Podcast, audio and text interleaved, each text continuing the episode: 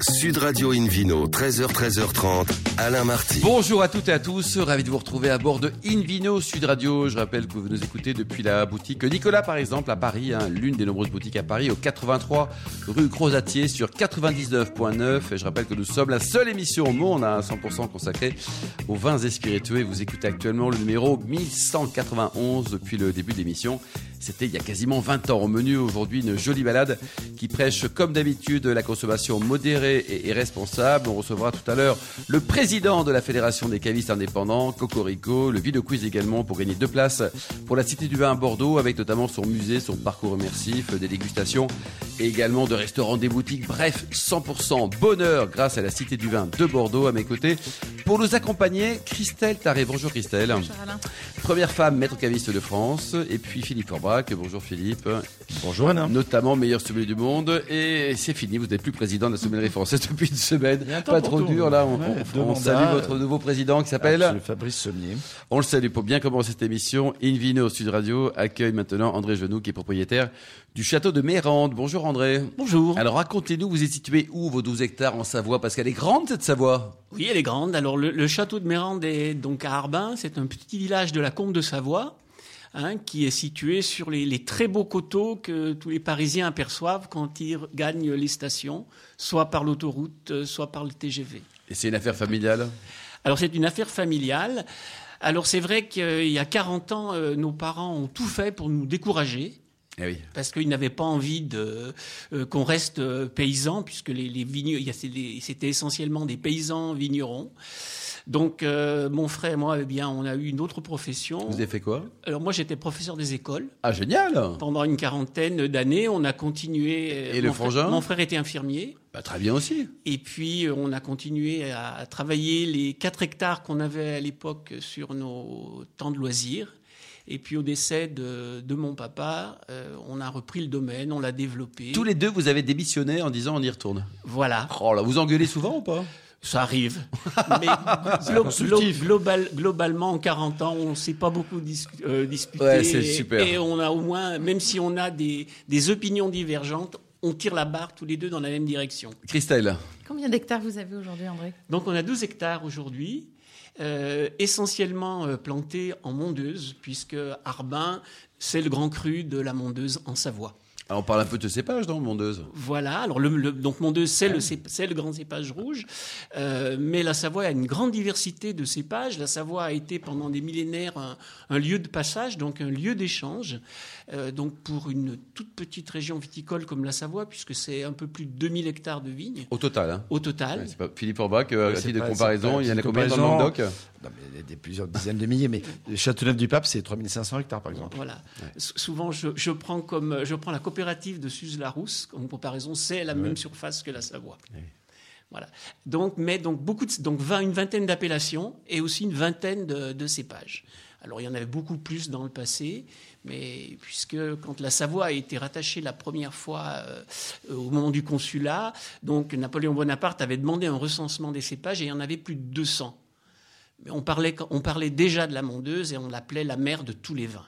Euh, Christelle, vous dans votre Eh oui. cave à, à Paris, enfin en tout cas à Neuilly-sur-Seine, ils sont demandés les vins de Savoie ou pas? Ou alors c'est uniquement quand il y a peu de plantées de bateaux en février et en mars là? Alors, c'est beaucoup euh, quand il y a le planté de bâton, en effet, et quand il y a les tartiflettes, etc., euh, qui sont là. Mais aujourd'hui, on se rend compte qu'en faisant découvrir ces vins, et notamment par la dégustation, ce qui est très important, euh, les personnes l'achètent toute l'année parce qu'en effet, les rouges euh, enfin, sont assez. euh, ils, peuvent, ils sont très expressifs, ils peuvent s'accorder sur plein de choses. Donc, nous, on aime les faire découvrir. Mais ce sont des vins dont il faut parler. Voilà. C'est vrai qu'il y, a- il y a 20 ans en arrière, on avait des étiquettes qui étaient assez novatrices, puisqu'on avait enlevé euh, le petit ramoneur, la croix de Savoie et les marmottes. et alors qu'aujourd'hui, on nous dit, mais vos vins, ils sont pas identifiés Savoie, on voit pas le Vous avez remis la marmotte? Donc non, mais on a remis, pour certains réseaux, on a remis la croix, La de, croix. la croix de Savoie. Oui, c'est ça. qu'il y, a- il y a des clichés qui sont bons à garder aussi parfois. Quoi. Christelle Mais, mais, mais c'est vrai que le, indéniablement, nous, le, le réchauffement climatique favorise nos cépages euh, qui faisaient peu d'alcool et, beaucoup d'acidité il y a 40 ans et qui aujourd'hui font des vins parfaitement équilibrés. Ouais, Vous ça, avez beaucoup de chose. blanc aussi? Alors, le- la, Savoie est majoritairement euh, des terres de vin, une terre de vin blanc, puisqu'il y a à peu près 70% euh, de l'encépagement de la Savoie qui est du vin blanc, avec, euh, avec la célèbre Jacquère, euh, qui autrefois faisait des vins, on appelait ça les vins de trois, parce qu'il fallait au moins trois pour le boire, un qui buvait et deux qui tenaient. Mais aujourd'hui, ça fait des vins, le- la Jacquère, ça fait des, des vins vraiment magnifiques, euh, des, des vins très équilibrés, qui restent légers, digestes. Euh, on a l'Altesse, qui est, un très, grand, euh, grand cépage blanc euh, de la Savoie. Et puis la Roussanne, hein, qu'on appelle euh, Bergeron euh, en Savoie. Christelle On peut faire des très beaux accords aussi avec tous ces vins, hein, d'ailleurs. hein. Oui, tout à fait. Alors c'est vrai qu'on on pense souvent euh, à les plats euh, pour touristes que, se font, que sont la fondue, la raclette, donc pour les vins Oui, blancs. mais c'est un peu comme la marmotte sur l'étiquette. hein. Exactement, mais ça peut aller avec des, des très beaux plateaux de fromage, puisqu'en Savoie, on a, on, Ah oui. a les- on a le reblochon, on a le Beaufort, on a l'abondance, on a tous ces, ces bons fromages. Et le- les, les vins blancs, euh, que ce soit l'Altesse ou le, le- la Roussanne, le Se marient très bien avec ces, très très beaux fromages. Euh, les vins de Jacquère, ça peut aller euh, avec des poissons, avec des fruits de mer. Euh, une, une belle altesse, ça peut aller avec des, des plats un peu plus, un, un beau poulet à la crème. Et ça peut vieillir ou pas? Parlons peut-être des rouges. Eh ben, ça vieillit très très bien. Ouais. Ça vieillit très très bien. L'Altesse, c'est peut-être le, le- le- le vin blanc qui vieillit le mieux en Savoie. Et quant aux mondeuses, on, on a des mondeuses, on a en cave, on a la chance d'avoir les, les dix derniers millésimes à la vente, donc ce qui est quand même Ah assez, oui. assez exceptionnel pour la Savoie. Et je peux vous ça dire, vaut combien, combien pour un particulier, votre, vos vins? Alors nous, le, le- le- le- le vin de l'année, les vins de l'année, ils sont autour de 20 euros. D'accord. Ça peut aller jusqu'à 50-60 euros pour les Pour des vieux millésimes millésimes. anciens, quoi. Voilà. Mais, mais je peux vous dire, quand on fait déguster des vieux millésimes de mondeuse et qu'on ne dit pas ce que c'est, eh ben, plus sou- souvent on bluffe même euh, de grands sommeliers. Mais Même un meilleur celui du monde. Et on adore ça parce Alors, je que ça, ça nous permet de continuer à apprendre et de Tiens, on va faire un test, Philippe. On vous apporte un verre, vous allez nous dire ce que c'est. Pour l'instant, je suis plutôt à l'eau, mais c'est normal, on est concentré sur l'édition. Vous ouillez et vous vinifiez à la bourguignonne aussi. Est-ce que vous pouvez nous expliquer ce que c'est? Alors, c'est c'est vrai que de, il, y a, il y a 20 ans, on, on a brûlé les vieux tonneaux, les vieux foudres, parce qu'on nous disait, si vous voulez progresser, il faut mettre de, il faut mettre de l'inox. Donc, euh, on a suivi un petit peu le mouvement. Et on s'aperçoit aujourd'hui que le, le vin n'est pas bien dans, euh, à partir du moment où on, parce qu'on est en bio et en biodynamie, donc on fait Oui. des vins vivants et qui sont pas bien dans ces récipients où ils ne peuvent pas respirer. Donc on revient pour les roux, pour les blancs euh, à la barrique bourguignonne. On refabrique, on refait fabriquer euh, des foudres en, chaîne, donc pour que le vin justement s'élève, il y ait pas, on, soit le moins interventionniste possible à la cave. On élève les vins euh, sur les lits, sur les fines lits, pour justement qu'elles nourrissent le, nourrissent le vin. Euh, et quant au rouge, eh ben, c'est pareil. Progressivement, le projet, c'est d'ab- c'est d'abandonner euh, les cuves en polyester ou en inox pour des matériaux comme des, des cuves ovoïdes béton ou des amphores, où le vin, il y a un échange avec le, avec le, où le vin peut avoir un échange avec le, l'oxygène ambiant. Philippe Orbach, on voit, il y, a, il y a- il y a aussi des modes parfois, on revient parfois à des choses euh, plus ancestrales, on va dire. C'est normal. Oui, c'est normal dans le sens où on essaie toujours de, de faire progresser les choses. Et finalement, on s'aperçoit régulièrement qu'on revient aux fondamentaux à un moment donné. Et le, le bois, la pierre notamment, c'est, ce sont les, les éléments de, de- de base. Euh, l'inox a eu des vertus, hein, notamment de travailler plus sur l'hygiène. Euh, mais à ses limites aussi, parce que finalement, le vin ne respire pas dans l'inox, premièrement, et, ou alors il faut des mettre, on met des systèmes pour euh, micro-oxygéner, donc c'est pourquoi pas, le, pourquoi pas le faire naturellement. Et ensuite, en- dans l'inox, le vin est jamais, est jamais st- stable. Il y a toujours des, des- une sorte de, de courant, euh, de- d'ondes électriques, etc., qui font que que le vin, finalement, n'a pas de stabilité. Et il faut effectivement que, que le vin soit euh, un peu au calme, après la fermentation notamment, pour qu'il puisse trouver euh, cette énergie et donner de, de- de grandes bouteilles. André Dito, au niveau de température de service, pour, pour terminer, donc là, il ne faut pas les, les massacrer, les vins. Donc les vos blancs et vos rouges, vous les conseillez euh, à peu près à, à combien? Les, les- les blancs, euh, 10-12 euh, degrés, c'est bien. Euh, les rouges, il faut, pas- il faut un peu plus, entre 14 et, et 16 degrés. Après, tout dépend de la saison. C'est vrai que l'été, on peut accepter de boire un rouge un peu plus frais. Euh, mais c'est vrai qu'en cette période, euh, ouais, 16, entre, entre 14 et, allez, 14 et 18 degrés, selon le type de vin, selon l'âge du vin aussi, et puis selon le, le mets avec lequel on, va le, on, va le, déguster. Et il faut le, le carafer un peu, vous les conseillez, ou alors on peut y aller direct en plaisir alors, immédiat on, on, Souvent, on, a le réflexe de carafer les, les vieux vins. Oui. Alors souvent, les vins jeunes profitent beaucoup mieux d'un garrafage. En plus, en Savoie, on a cette habitude euh, d'embouteiller les blancs avec un peu de gaz, avec un peu de gaz carbonique. Oui, donc là, ça permet hein, pour euh, pour justement euh, diminuer les doses de sulfite et conserver le vin. Donc le fait de les carafer, ça permet d'éliminer euh, ce gaz carbonique qui peut parfois être en excès. Bon, ça sera le, le point technique de la journée. Attention, on ne carafe pas que les vins anciens. Merci beaucoup André. On salue frangin. Comment il s'appelle le frangin? Daniel. Salut Daniel, ainsi que Christelle et Philippe. On se retrouve Merci. dans un instant avec le Vino Quiz pour gagner des très jolis cadeaux en jouant sur invinoradio.tv. Sud Radio Invino, 13h, 13h30, Alain Marty. Retour chez le caviste Nicolas. Je rappelle que vous pouvez nous écouter par exemple depuis la boutique à Paris, hein, une des boutiques parisiennes au 83 rue Crozatier sur 99.9. On vous remercie d'être toujours très nombreux à nous suivre chaque week-end et n'hésitez pas, surtout pas, hein, à réagir sur les réseaux sociaux, notre compte Instagram Invino Sud Radio. Philippe Forbrac, c'est le moment du Vino Quiz, Philippe. Oui, je vous en rappelle le principe. Chaque semaine, nous vous posons une question sur le vin et le vainqueur gagne de très beaux cadeaux. Cette semaine, deux places pour la Cité du Vin à Bordeaux, musée, parcours immersif, dégustation, vue panoramique, boutique et restaurant.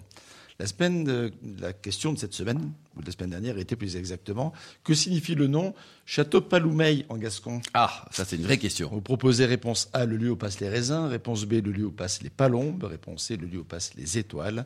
Et la bonne Il réponse, Philippe, répondre, Le lieu où passent les palombes, c'était la réponse B. La réponse B cette semaine. La, question du week-end. Quelle est la spécificité du château de Mérande, dirigé par André Genoux en Savoie? Réponse A. C'est l'un des seuls domaines convertis en biodynamie de Savoie. Réponse B. C'est l'un des seuls domaines à produire du vin. Je vois la- je Voilà. Réponse C. C'est l'un des plus anciens domaines de Savoie. Pour répondre et euh, gagner, on, l'espère pour vous, hein, rendez-vous toute la semaine sur le site invinoradio.tv, rubrique Vino Quiz. Merci beaucoup Philippe Forbach. Invino sur Radio a le grand plaisir d'accueillir maintenant Cyril Coniglio, qui est le président de la Fédération des cavistes indépendants de France, je suppose. Bonjour Cyril.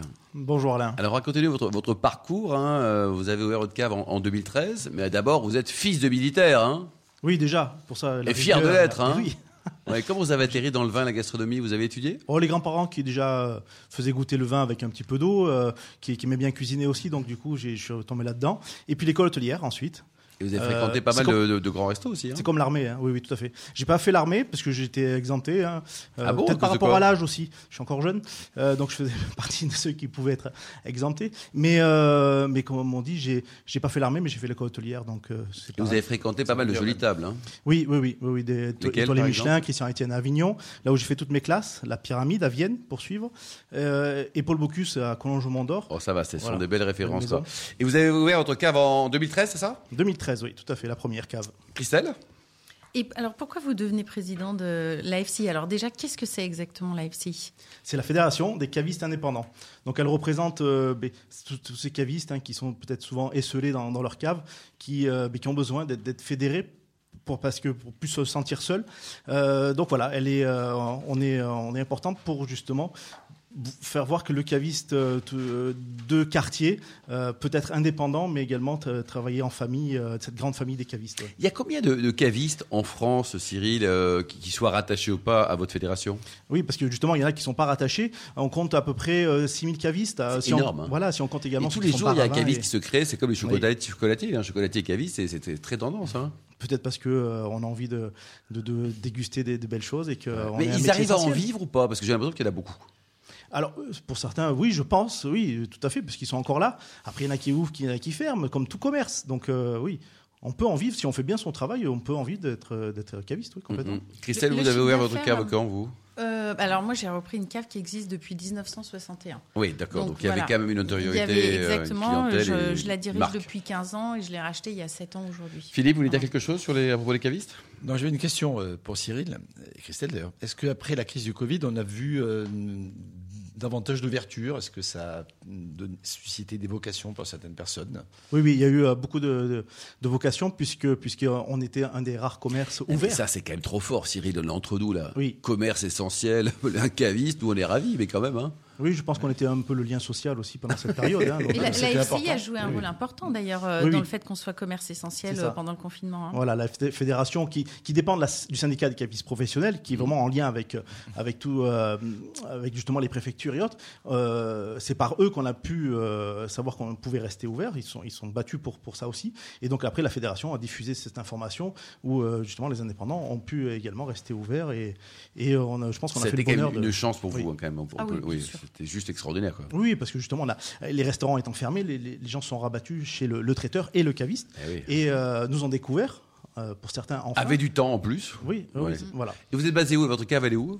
La première cave est à Pont de l'Isère, donc euh, dans, au pays du Croix-Hermitage, dans la Ah, Drôme, bien, oui. Vallée du Rhône, euh, route nationale 7. Vous avez combien de caves? Et la deuxième à Bourg-les-Valence. La deuxième va fêter ses un an au mois de juin. Et ça, c'est donc 2013 et la seconde a été créée quand? L'année dernière, donc. Ah, D'accord, bah, Oui. très bien, ça c'est. Ça reste dans le même quartier. Hein, Oui. comme disait Oui, toujours, de Route nationale on est Autour, Ouais. autour de Valence. Quoi. Mais deux clientèles différentes. Voilà, une clientèle plutôt euh, justement au, au cœur du vignoble de Croix-Hermitage, euh, à la fois touristique, et euh, à Bourg-les-Valence, plus une clientèle de, de quartier qui viennent faire leur- leurs courses. Dans un on se demande toujours pourquoi les cavistes existent dans, dans les terres viticoles, parce qu'il y a tellement de vignerons partout. Mais en fait, bon, c'est une fausse bonne question, parce qu'on ne sait pas chez- forcément chez qui aller.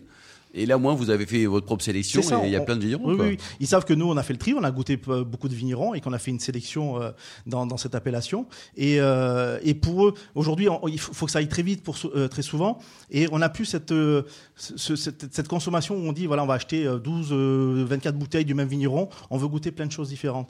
Et d'aller chez le caviste, c'est d'aller chercher justement telle cuvée de tel vigneron, telle cuvée de tel vigneron, voilà, faire un, un, un panaché de, sur un carton de 6 et sans être obligé d'aller chaque fois voir un, un vigneron, et, euh, alors que nous, on a déjà fait la, la sélection.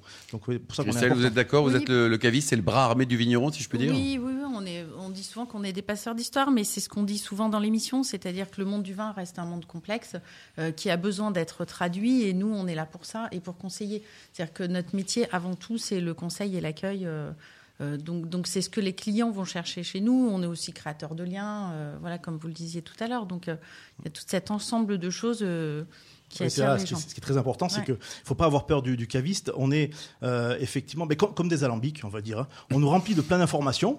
Et, euh, et nous, on pas la une tête d'alambic, quand même. hein, ouais.